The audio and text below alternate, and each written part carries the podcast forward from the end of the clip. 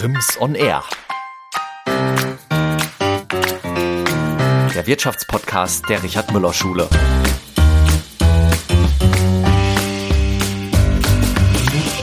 Euch einen Job, der euch Spaß macht. Das sagt Thorsten Krämer, Kreishandwerksmeister und Geschäftsführer von Mazda Krämer in Fulda. Im heutigen Podcast erzählt er, wie er mit schon 17 Jahren die Firma seines Vaters übernommen hat, was für ihn Arbeit bedeutet und warum er seinen Bart seit mehr als einem Jahr nicht mehr rasiert. Viel Spaß bei einer neuen Folge Rims on Air.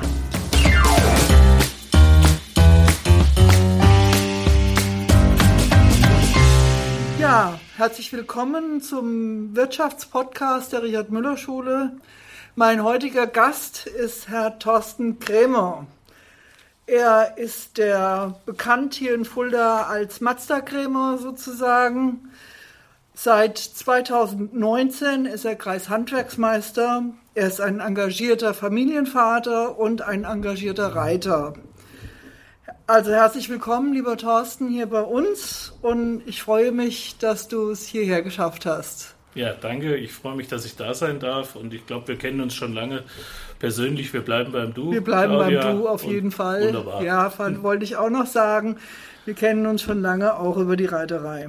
Ja, äh, herzlich willkommen. Wie gesagt, wir reden über Mazda, was dich da bewegt, was dich antreibt, vielleicht auch ein bisschen die Geschichte deines des Familienunternehmens, welche Philosophie ihr da lebt, ob jetzt aufgeschrieben oder nicht, was ihr da im Betrieben macht. Wir reden über dein Verständnis von sozialem Engagement, weil ich finde, das zeichnet dich unglaublich aus. Da kommen wir auch noch mal drauf. Und wir reden vielleicht auch ein bisschen über den privaten Thorsten, natürlich nicht zu privat. Und ich fürchte, wir kommen auch um Corona nicht drumherum. Ja, nur dass du mal so einen kleinen Plan hast, wofür, worüber wir uns jetzt erstmal sozusagen auseinandersetzen. Ich habe zu Beginn ganz oft unsere äh, ja, Hörerinnen und Hörer, die kennen das schon, erstmal so ein paar Fragen, die so ein bisschen den privaten Thorsten schon mal so vorstellen. Es sind zehn Fragen, die du mit Ja oder Nein oder vielleicht auch Jein beantwortest, ganz spontan. Es wird nicht zu privat, aber wir lernen ein bisschen äh, etwas über dich. Online oder stationärer Handel? Jein. Jein. Momentan wahrscheinlich auch gezwungenermaßen auch mal online. Ne? Ja, Bier oder Wein? Bier. Das geht aber schwer mit Ja und Nein beantworten. Ja, dann sagst du halt beides, geht auch. Fahrrad oder Auto? Auto. Auto, klar. Brotdose oder Bäckertüte? Brotdose.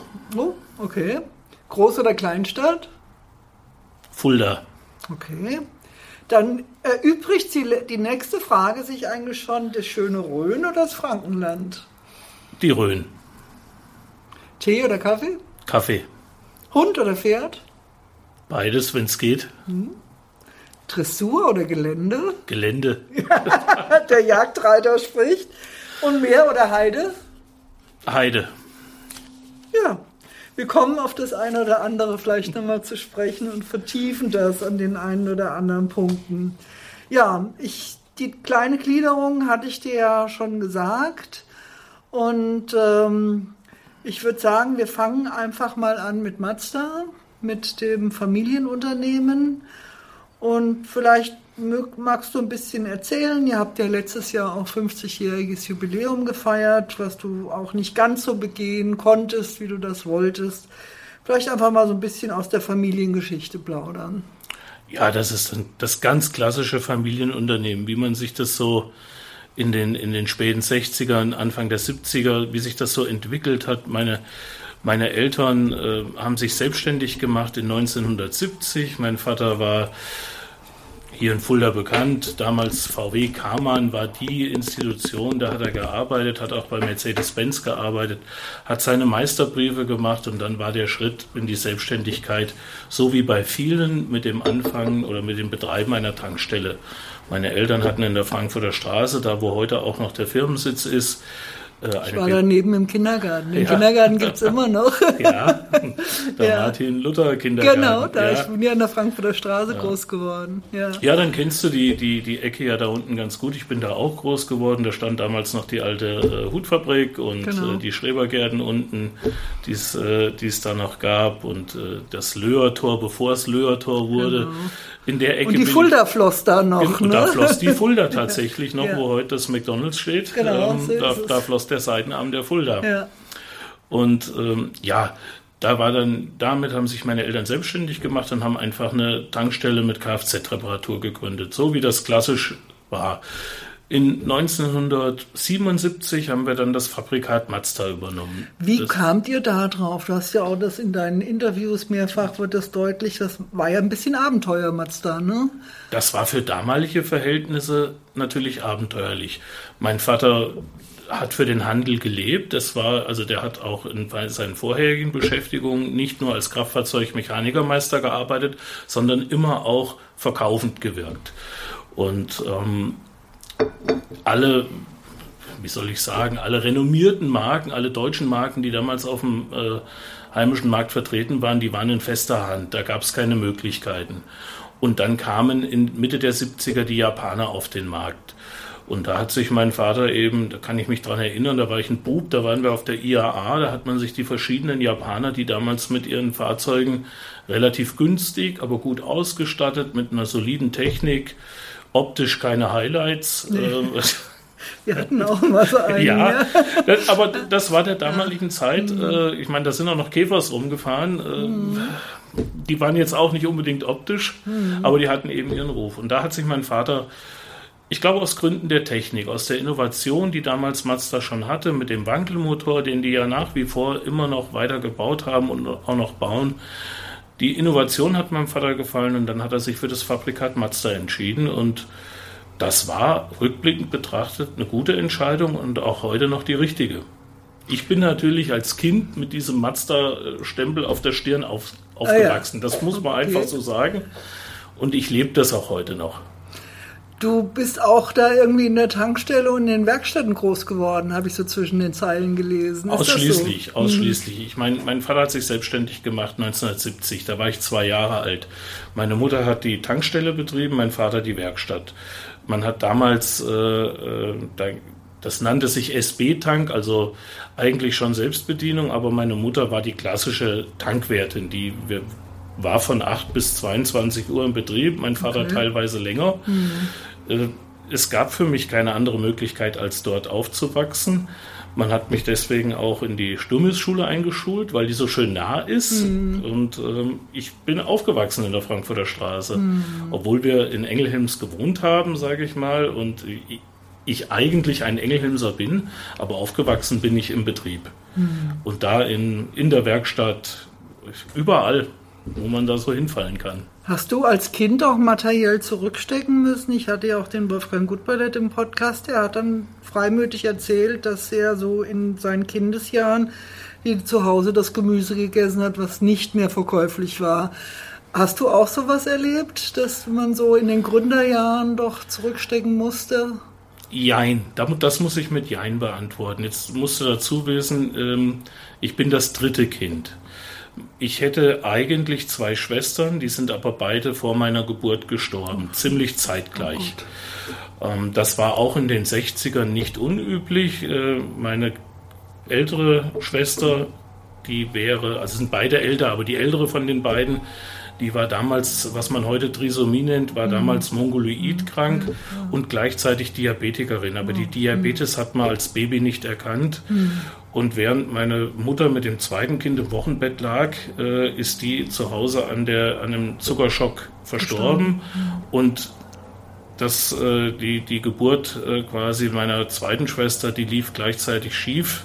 Das war eine Zangengeburt, das war auch damals okay, üblich. Ja, Von daher war ich schon das verwöhnte Einzelkind. Mhm. Jetzt kam ich als drittes Kind zur Welt, mhm. ungeplant, weil eigentlich meine Mutter gesagt eigentlich hat, abgeschlossen hatte. Eigentlich wollte sie das nicht mehr. Ich hm. kam ungeplant. Ich war ein Junge.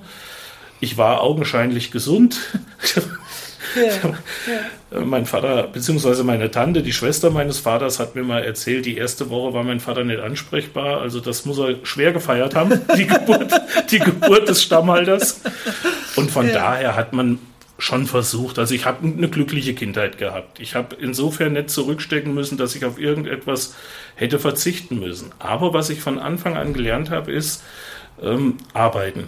Also das war völlig normal, dass ich auch, sage ich mal, nach der Schulzeit in der Grundschule in der, in der Firma geholfen habe. Das mhm. Äh, in mein, in den, im Rahmen meiner Möglichkeiten, ob das mhm. Fegen war mhm. oder kleine Arbeiten auch, äh, sage ich mal, dem, dem Vater helfen oder dem Mechaniker. Das Arbeiten habe ich von Anfang an mhm. gelernt. Das mhm. schon. Also so ein Arbeitsethos. Genau, also wer was, man darf sich ruhig was gönnen, keine, keine Frage, aber das Arbeiten darf man nicht vergessen. Mhm.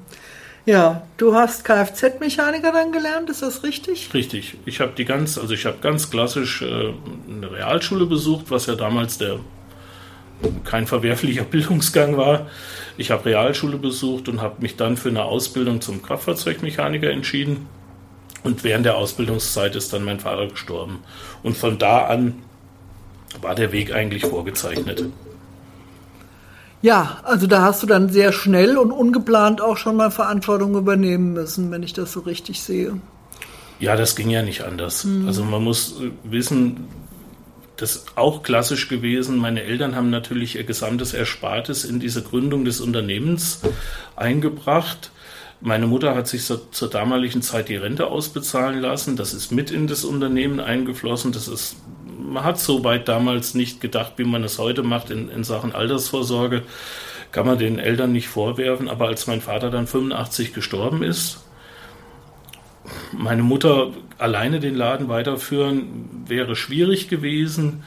Und ich habe schon immer Spaß am Automobil gehabt und ich habe auch schon immer das so als mein Herzblut gesehen, dieses Unternehmen. Gehen, und von daher, gehen. ja, das, das mag so sein. Ja. Ich habe da nie dran gezweifelt. Ja. Das war völlig klar und äh, Familie hat auch einen ganz, ganz großen Stellenwert bei uns. Wir waren so eine kleine Familie. Ich habe es ja gerade gesagt. Ist ja nur Vater, Mutter, ich gewesen und da die Bande waren so eng und sind so bis zum Schluss geblieben, da gab es überhaupt keine Diskussion. Mhm. Und dann haben wir uns dem Problem gemeinsam angenommen und mehr oder weniger mit 17 habe ich dann auch äh, angefangen, Betrieb zu leiten. Wahnsinn. Da hast du dann irgendwie auch noch ein BWL-Studium draufgesetzt. Wie hast ja, du das gemacht?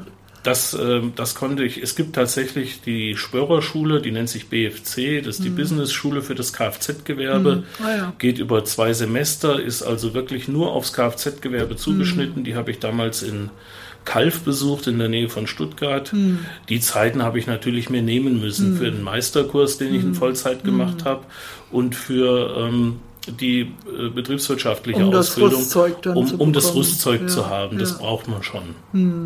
Das ist klar. Ja, ja, in der oder nach der nach 85 ist ja Mazda doch ähm, noch mal auch räumlich gewaltig gewachsen.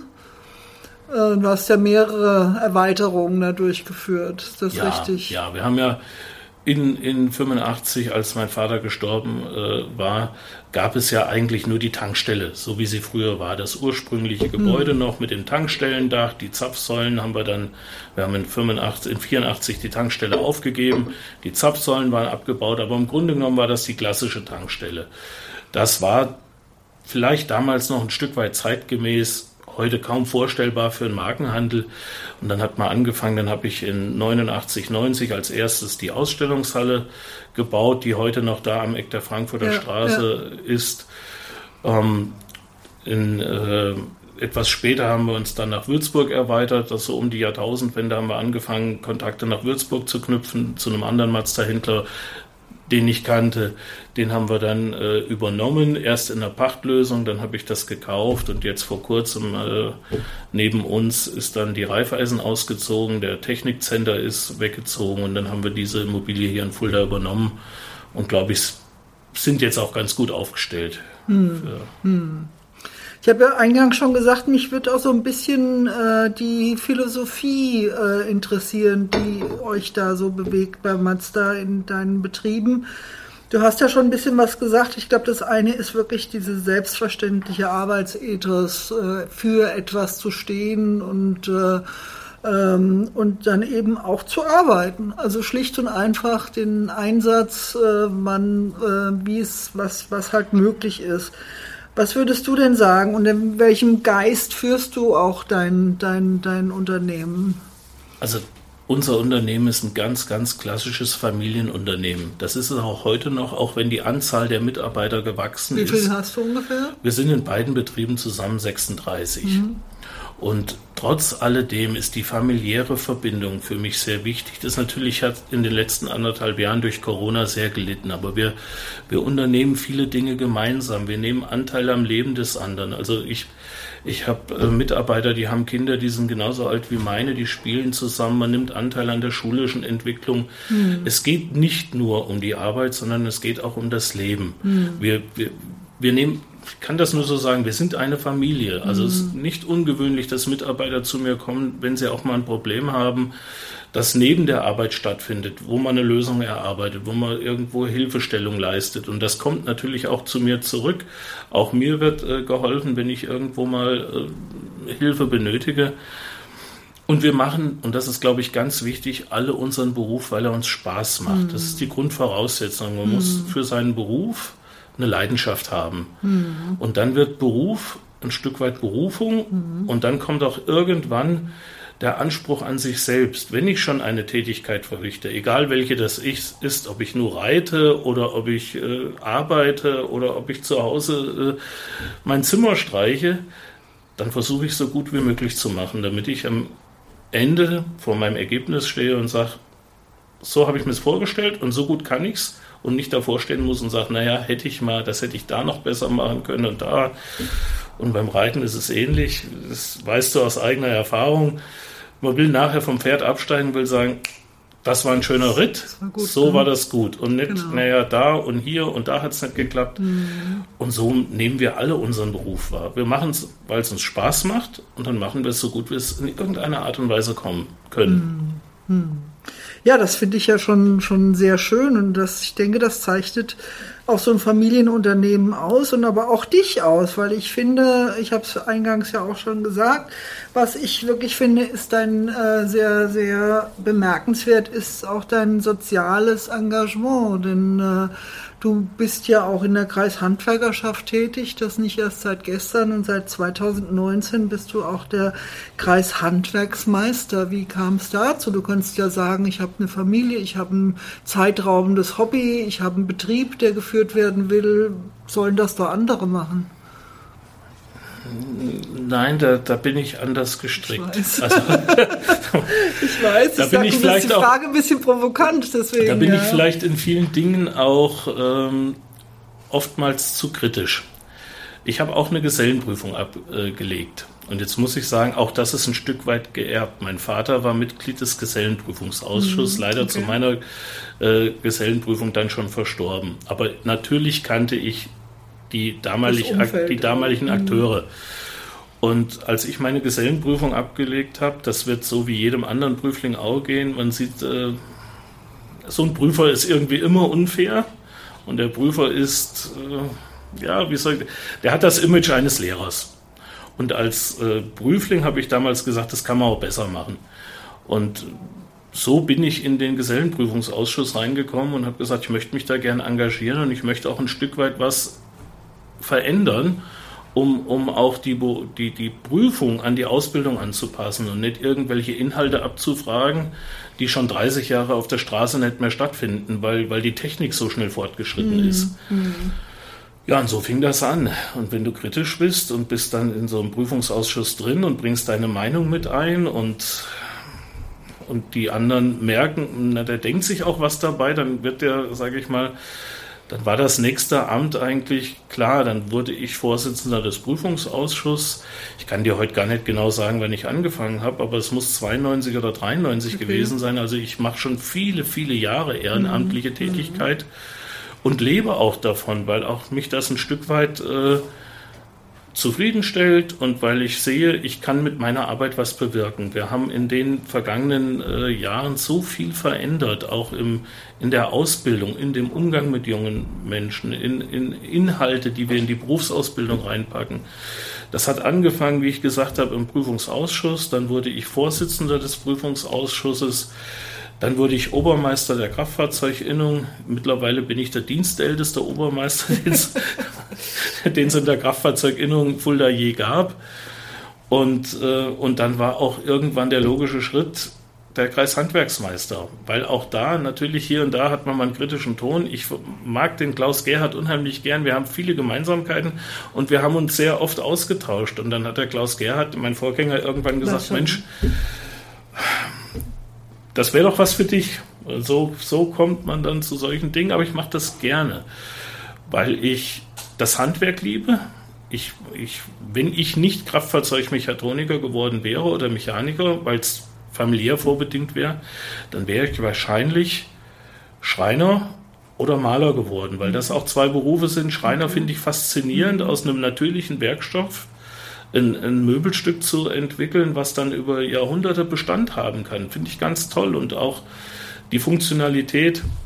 Also dem Handwerk bin ich schon verbunden und so kommt es zu dieser handwerklichen Tätigkeit. In der Berufsausbildung äh, habe ich ständig weitergemacht. Mittlerweile bin ich äh, im Landesverband Hessen quasi da Vorstand für Berufsbildung. Hm. Wir haben jetzt in den letzten zwei Jahren die elektronische Gesellenprüfung äh, auf den Weg gebracht. Wir mhm. sind in Hessen die ersten, die flächendeckend landesweit die theoretische Prüfung für die Kraftfahrzeugmechatroniker online ähm, durchführen, weil unser Beruf sich eben so rasant entwickelt, mhm. weil so ein Fahrzeug heute eine ganz andere Technologie beinhaltet als die, die ich mal gelernt habe. Und dann muss ich ein Prüfungswesen und insbesondere auch eine Ausbildung dem anpassen und Schritt halten. Ja, das stimmt. Das ist in jedem Fall so. Also auch hier ein hohes Maß an Verantwortung für das, was geschieht und ähm, gleichzeitig natürlich auch eine Einflussnahme. Das hast du ja durchaus damit ja, auch äh, äh, gesagt, denn wenn du dann, wenn du sagst, ich habe einen kritischen Touch da gehabt und wolltest dann eigentlich anders machen, sprich besser machen, dann ist das ja auch wirklich äh, auch wirksam, sage ich mal, und schon gar, wenn das über so viele Jahre läuft. Wir haben schon über die Reiterei gesprochen. Auch da hast du, äh, ja, das machst du ja nicht einfach. Auch da übernimmst du soziale Verantwortung, indem du bei im Vorstand tätig bist als Schriftführer. Also irgendwie ist das schon ein bisschen kennzeichnend für dich. Ja, also ich mag die Gemeinschaft. Ich bin jetzt kein Eigenbrötler. Ich kann gut auch mal einen Tag zu Hause alleine verbringen, aber im Grunde genommen mag ich das soziale Seid Miteinander. Ja, also ich bin ja sehr spät zur Reiterei gekommen, das weißt du. Ich habe ja mit dem Reiten erst angefangen, als ich 40 Jahre alt war und, Neun äh, Jahre äh, vor mir, ich habe mit 49 angefangen. Aber auch dann hast du die gleiche Erfahrung wie ich geteilt, dann weißt du, dass du nicht mehr in Wettbewerb gehen möchtest mit äh, 10, 12, 14-jährigen äh, Jungen und Mädels, die Turnierreiten, Dressurreiten, Springreiten. Da ist man in seinem Leben dann in einem anderen Abschnitt. Also mir ging es beim Reiten nie um das höher, schneller, weiter, sondern zum einen um den Dialog mit dem Tier, weil du weißt das als Reiter auf dem auf dem Pferd bist du als Reiter eben nur die halbe Miete. Mhm. Du brauchst ein Pferd, das, sage ich mal, mit dir kommuniziert, das mit dem du ein Team bildest. Ja. Du brauchst ein vernünftiges Pferd. Und das hat mich zum einen gereizt, der Umgang mit dem Pferd. Natürlich für mich als 40-Jährigen damals auch der Umgang mit was ganz Neuem, weil ich mich nie damit beschäftigt hatte aber eben nicht das höher, schneller, weiter, sondern das Miteinander, das Gemeinsame, das Gesellige und auch so ein Stück weit die Tradition. Und so, so bin ich zu den Jagdreitern Fulda gekommen. Jagdreiter und Jagdreiten und das Wort Jagd hat immer so ein bisschen einen negativen Touch und wir arbeiten seit Jahren dran, um dieses so ein Stück weit ins rechte Licht zu rücken. Jagen auf lebendes Wild ist seit 1930 verboten in Deutschland, darum geht es überhaupt nicht. Aber es geht im Grunde genommen A um die Hunde, damit die Hunde eben in ihrem natürlichen Element, auch ihrem natürlichen Instinkt nachgehen können. Ähm, es geht um das Reiten in der Gruppe. Wer schon mal geritten ist und wer auch schon mal in der Gruppe geritten ist, weiß, wie anspruchsvoll das ist und wie anspruchsvoll das sein kann. Absolut. Und das dann noch im Gelände mit, wir haben Jagden durchgeführt mit über 100 Teilnehmern, also mit 100 Teilnehmern im Feld zu reiten. Gesittet zu reiten, geordnet zu reiten, Hätte dann. ich mich nicht getraut. Ach doch, das traust, getraut. das traust du dich Nee, auch. Wer glaubt, wer glaubt, heute sein Pferd einzuladen und morgen auf eine Jagd zu fahren, der kann nur, also wenn er Glück hat, kommt er gesund heim. Auch das ist etwas, das muss man sich erarbeiten. Der Weg bis hin zur ersten Jagd, ich habe den jetzt mit meiner Tochter gegangen, die letztes Jahr ihre erste Jagd Genau. geritten ist mit zwölf. Du brauchst ein Jahr und da brauchst du dann schon aber auch Reiterfahrung. Und das ist das, was gereizt hat. Dieses Gesellige, das, schön. die Tradition hochhalten, das Ja. Image der Jagdreiter ein Stück weit auch ins rechte Licht Das ist ja ein tolles Bild, wenn die Jagdgesellschaft Ja. losgeht. Ne? Also Und jetzt sind wir mittlerweile mit unserem kleinen Randgruppenverein, weil wir eben keinen Turniersport machen und keinen, äh, keinen Springwettbewerb, aber wir haben für Fulda dann hier doch schon äh, über 100 Mitglieder. Wir sind in Hessen der stärkste äh, Jagdreiterverein und wir machen mittlerweile in Hessen die größte Jagd. Also so ganz so äh, unerfolgreich waren wir nicht. Also auch hier ein gewisser Ehrgeiz. Ja. Ähm, ja.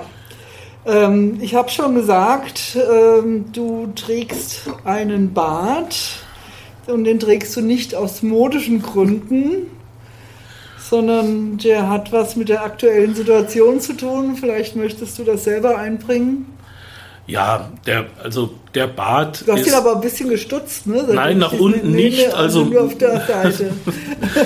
Also der Bart hat so seine Geschichte. Ich bin kein Bartträger, ich habe in meinem Leben noch nie einen Bart getragen, aber der kam aus einer Laune raus. Und das war letztes Jahr im März, als Corona so langsam, sage ich mal, nach Europa geschwappt kam.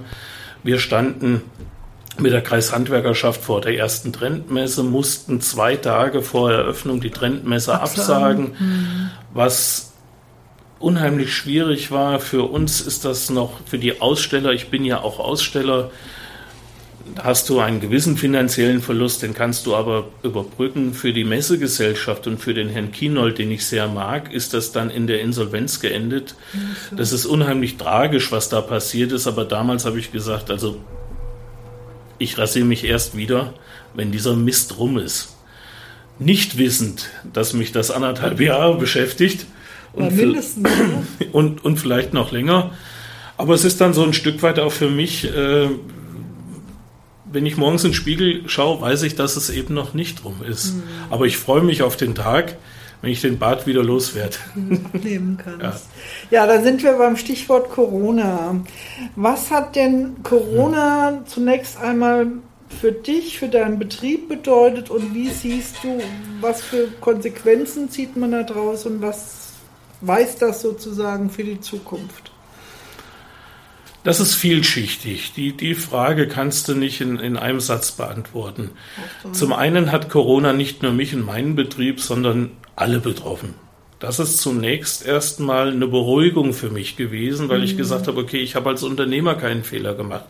Egal was jetzt passiert, das habe nicht ich alleine zu verantworten. Wie ich jetzt mit der Situation umgehe, da gehört ein bisschen Geschick und Köpfchen dazu und Nachdenken und was für Möglichkeiten habe ich. Aber in diese Situation, Entschuldigung, gekommen zu sein, das ist erstmal nicht mein Verschulden. Das beruhigt den Unternehmer. Ja, ist gut. So, und dann stehst du vor den Herausforderungen und sagst, okay, was ist denn jetzt alles nicht möglich oder was ist noch möglich? Wir hatten ja dann auch relativ schnell letztes Jahr den Lockdown, der zur Betriebsschließung für den Handel geführt hat. Das heißt, ich musste meine Handelsflächen schließen. Den Werkstättenbereich durfte ich weiter betreiben. So ist es ja auch heute noch. Wir haben zwischendurch mal Click and Meet gehabt, Click and Collect, jetzt äh, äh, Test, Click and Meet.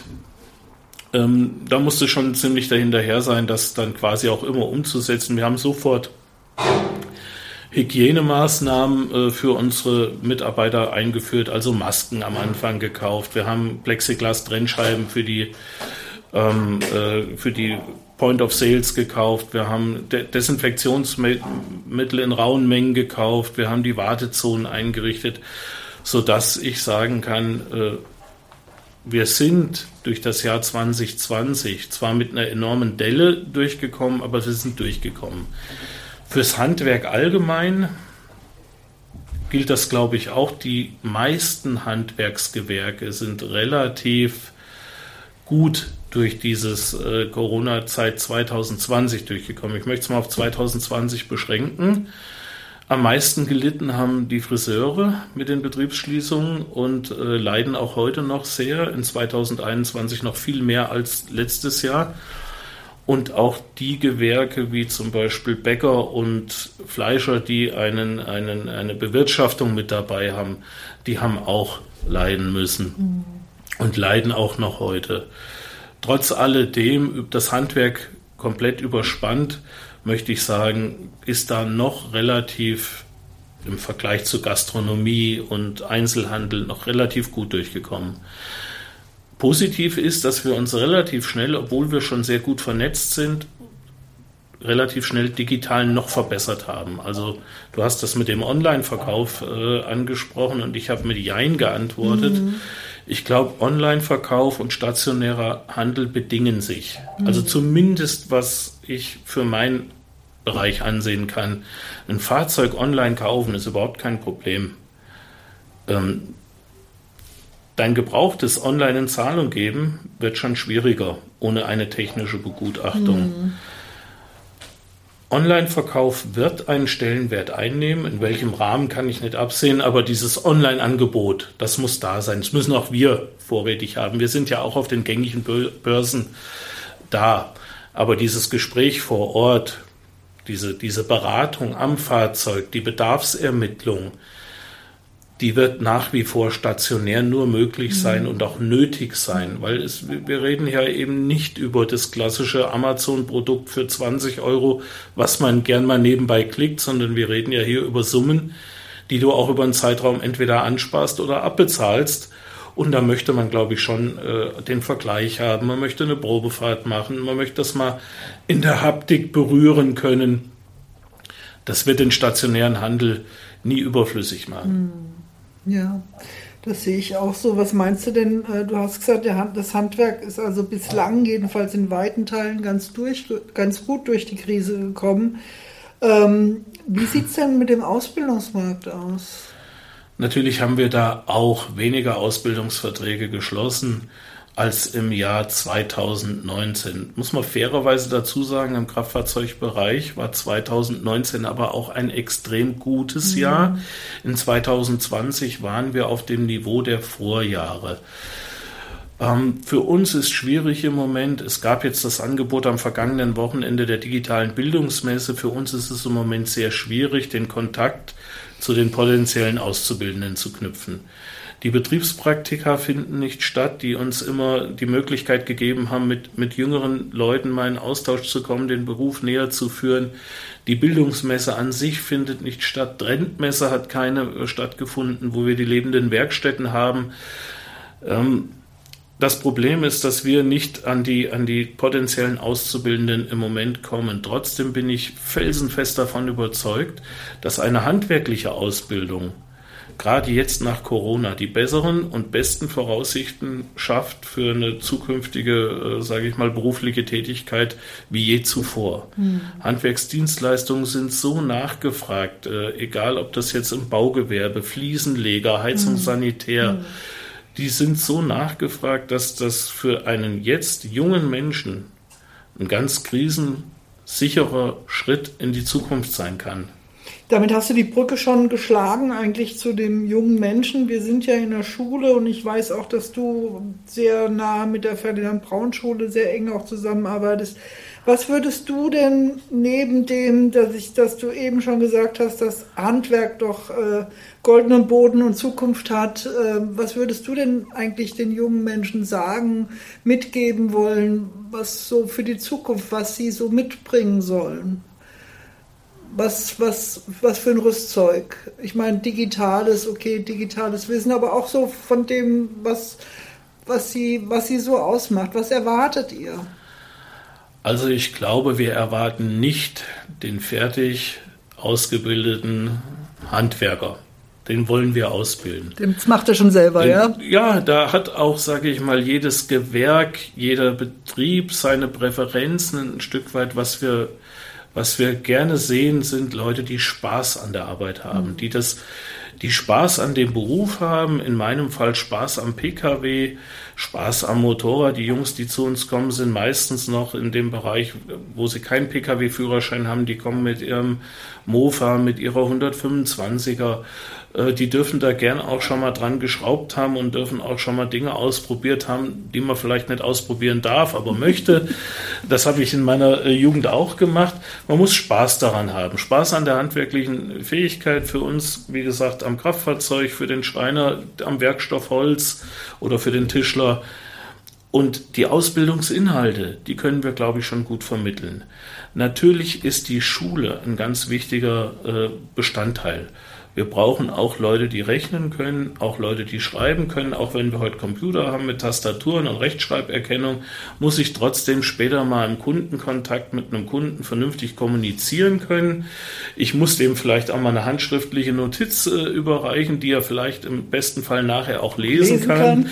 Also ja. Ähm, ja, also man muss schon ein bisschen Spaß mitbringen und den Ehrgeiz auch etwas für sich erreichen wollen. Alles andere, was man braucht, das bieten wir an. Hm. Wir bieten, äh, sage ich mal, auch Hilfe an, wenn es mal in manchen Themengebieten hakt, in irgendeiner Art und Weise. Und auch wenn, äh, da machen wir, da haben wir ja Gott sei Dank das duale Ausbildungssystem mit, sage ich mal, begleitenden Berufsschulen, mit, den Ausbilden, mit der Ausbildung im Handwerk und dann noch mit den ÜLUS, mit den, mit den überbetrieblichen Ausbildungsinhalten eine bessere Ausbildung, handwerkliche Ausbildung wie in Deutschland kann man, glaube ich, nirgends auf der Welt kriegen. Ja, das ist klar, dass das duale System schon auch sehr, sehr viele Vorteile bringt. Äh, beklagen ja viele, dass es ja schon auf der anderen Seite eine Akademisierung gibt äh, der äh, Arbeitswelt. Also ich denke, da wird man einen Ausgleich finden müssen. Ja. Den wird es auch geben. Ja, die Durchlässigkeit muss noch ein Stück weit besser werden, dass wir auch aus dem Handwerk heraus, das geht ja jetzt mittlerweile, dass wir dann auch Studiengänge belegen können. Und wenn sich jemand nach einer handwerklichen Ausbildung entschließt, jetzt noch ein Studium obendrauf zu satteln, dann muss er mit der Ausbildung auch die Rechtfertigung dafür haben. Mhm. Aber die Durchlässigkeit wird immer besser, die ist gegeben. Mhm. Ich tue mir selber schwer mit mancher Begrifflichkeit. Ich bin stolz drauf, Meister zu sein ich möchte kein Bachelor sein, ich bin Meister. ja. Das ist aber vielleicht meine persönliche Einstellung. Das ist deine Generation auch. Das, ja, ich, hm, ich habe ein Problem damit, mit, äh, dass wir unsere Sprache nicht pflegen. Die deutsche hm. Sprache bietet eigentlich für jeden Begriff oder hat für, jeden, äh, für jedes Ding einen Begriff. Wir müssen uns nicht verenglischen. Wir machen es in vielen Dingen es mag so sein, ich muss damit leben, aber ich bin Meister und ich möchte auch Meister bleiben. Der Meister hat ja auch eine sehr lange Tradition in unserem ja, Land. Das, ja, da, kommt, da kannst du die Brücke zum Jagdreiten schlagen. Diese Tradition hat Deutschland groß gemacht und egal, äh, egal wie sich unsere Welt äh, entwickelt, aber letzten Endes Produktivität findet immer noch mit Händen statt und mit mhm. Arbeiten. Mhm. Das wird nie anders sein. Ja. Das denke ich auch, ja. Ja, ähm, Thorsten, wir kommen so ziemlich in, so ans Ende. Ich habe immer, wir haben so über zwei Dinge oder das eine schon indirekt gesprochen. Ich rede eigentlich mit allen, die hier sitzen, über zwei Themen noch. Das eine ist das Stichwort Digitalisierung. Da hast du ja schon ein bisschen was zu gesagt. Äh, möchtest du da noch was vertiefend, was die Digitalisierung für deine spezielle Arbeitswelt oder vielleicht auch in Zukunft, was du meinst, äh, das bedeutet? Und der zweite Teil, den ich auch immer gerne angesprochen habe, ist die ist der Megatrend der Nachhaltigkeit im Sinne von Klimaschutz und wie kann das für Zukunft zum Beispiel auch fürs Auto oder ja, was, was, was meinst du, was bedeutet das? Das sind zwei ganz, ganz wichtige Themen und ganz wichtige Anforderungen an die Zukunft. Digitalisierung auf der einen Seite findet tagtäglich schon statt. Wir haben ja über diese Industrialisierung 4.0 in Digitalisierung gesprochen. Ähm, bei Industrialisierung 1.0 war der Zeitpunkt ganz klar zu definieren mit der Erfindung äh, der Dampfmaschine oder Fließbandarbeit. Aber diese Digitalisierung, Industrialisierung 4.0, das ist ein, für mich ein fließender Prozess, weil es eine so schnelle, rasant schnelle Entwicklung gibt, gerade im Digitalisierungsbereich. ähm, dass uns das vielleicht zum Teil auch ein Stück weit überholt. Wir müssen ganz, ganz dringend und ganz schnell und mit einer äh, mit viel Geld in den Schulen anfangen. Also gerade jetzt in Corona lernen wir ja, wie wichtig Digitalisierung sein mhm. kann, mhm. wenn wir auch Lerninhalte vermitteln wollen in der Distanz. Und ich bin sicher, dass in allen Lebensbereichen, in der Schule, im Handwerk, in, in, in der Industrie, auch nach Corona viele Inhalte der Digitalisierung, die wir jetzt kennengelernt haben, erhalten bleiben. Ich bin früher im, im das heißt früher, ich bin vor zwei Jahren noch in meiner Funktion als Kreishandwerksmeister, Obermeister, ähm, bestimmt 20 Mal im Jahr entweder in, in, in Wiesbaden, Frankfurt oder Bonn gewesen.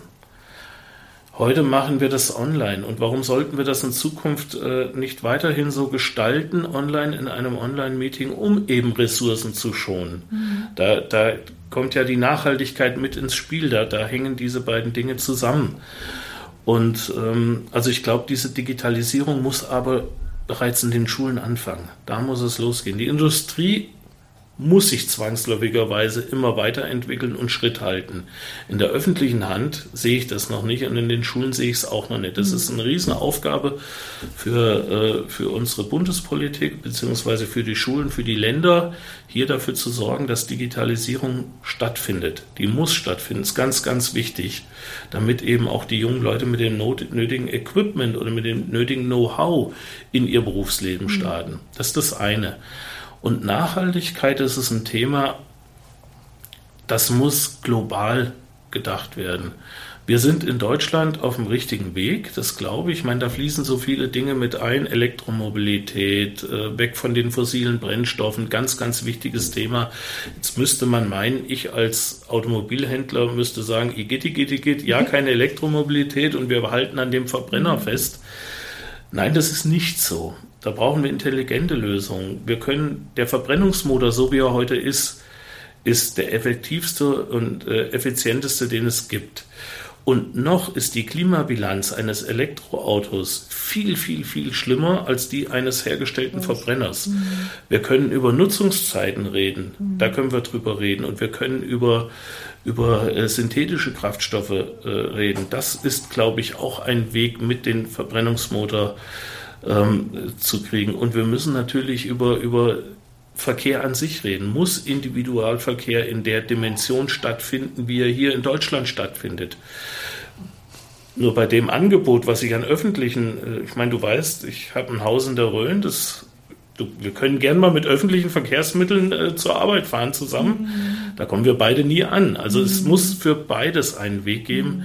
und wir müssen mit den Ressourcen ganz, ganz sparsam umgehen. Das tun viele Autohersteller schon oder fast alle schon, mhm. dass man nicht, sage ich mal, vom Anbringen des Schilds am Fahrzeug bis zum Abmachen des Schilds am Fahrzeug, also bis zur Abmeldung denkt, sondern man sagt heute from well to wheel, also quasi vom von, von der äh, Produktion bis hin zur Entsorgung. Viele, viele, viele, der ganze Stahlanteil wird wiederverwendet. Mhm.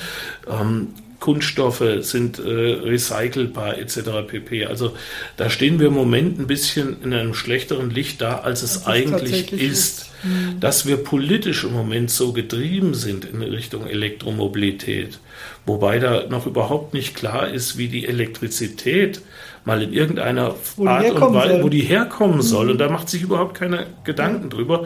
Ja, das ist sträflich, weil wir damit Zeit verschenken. Zeit mhm. verschenken, die wir für eine sinnhaftige Energiewende äh, verwenden könnten. Thorsten, ich gucke ein bisschen auf die Uhr und ich denke, wir sind schon ziemlich lange unterwegs. Das ist, danke dir für das wahnsinnig interessante Gespräch. Ich glaube, wir könnten noch viel länger sprechen. Das müssen wir dann doch mal im Stall irgendwann nach, ja. in der Nach-Corona-Zeit machen. Ansonsten bedanke ich mich sehr und ich glaube auch eins äh, nochmal für unsere jugendlichen Hörer. Ähm, deine eine Botschaft, die möchte ich doch nochmal rausheben, nämlich egal was ihr macht, macht es mit Freude und Leidenschaft, dann seid ihr auch erfolgreich. Das würde ich, das habe ich so rausgehört, so ein bisschen als die Hauptbotschaft, wenn wir so über zukünftige Generationen reden. Das ist, glaube ich, das A und O. Das, was ihr macht, macht es mit Spaß. Und selbst wenn ich feststelle, äh, nach einem oder zwei Jahren, das wird nicht der Beruf sein, in dem ich Spaß habe, dann kann man die Kurve nochmal nehmen, aber nicht an etwas festhalten, was keinen Spaß macht. Das wird, mit, das wird man ein Leben lang nicht erfolgreich machen können. Mhm. Man sucht sich einen Beruf, der einem Spaß macht und wenn man Spaß hat, dann wird man erfolgreich. Das genau. geht von ganz alleine. Genau. In dem Sinne vielen Dank, Thorsten. Und ja, vielen Dank, dass ich hier sein gefreut. darf. Ja, okay. danke.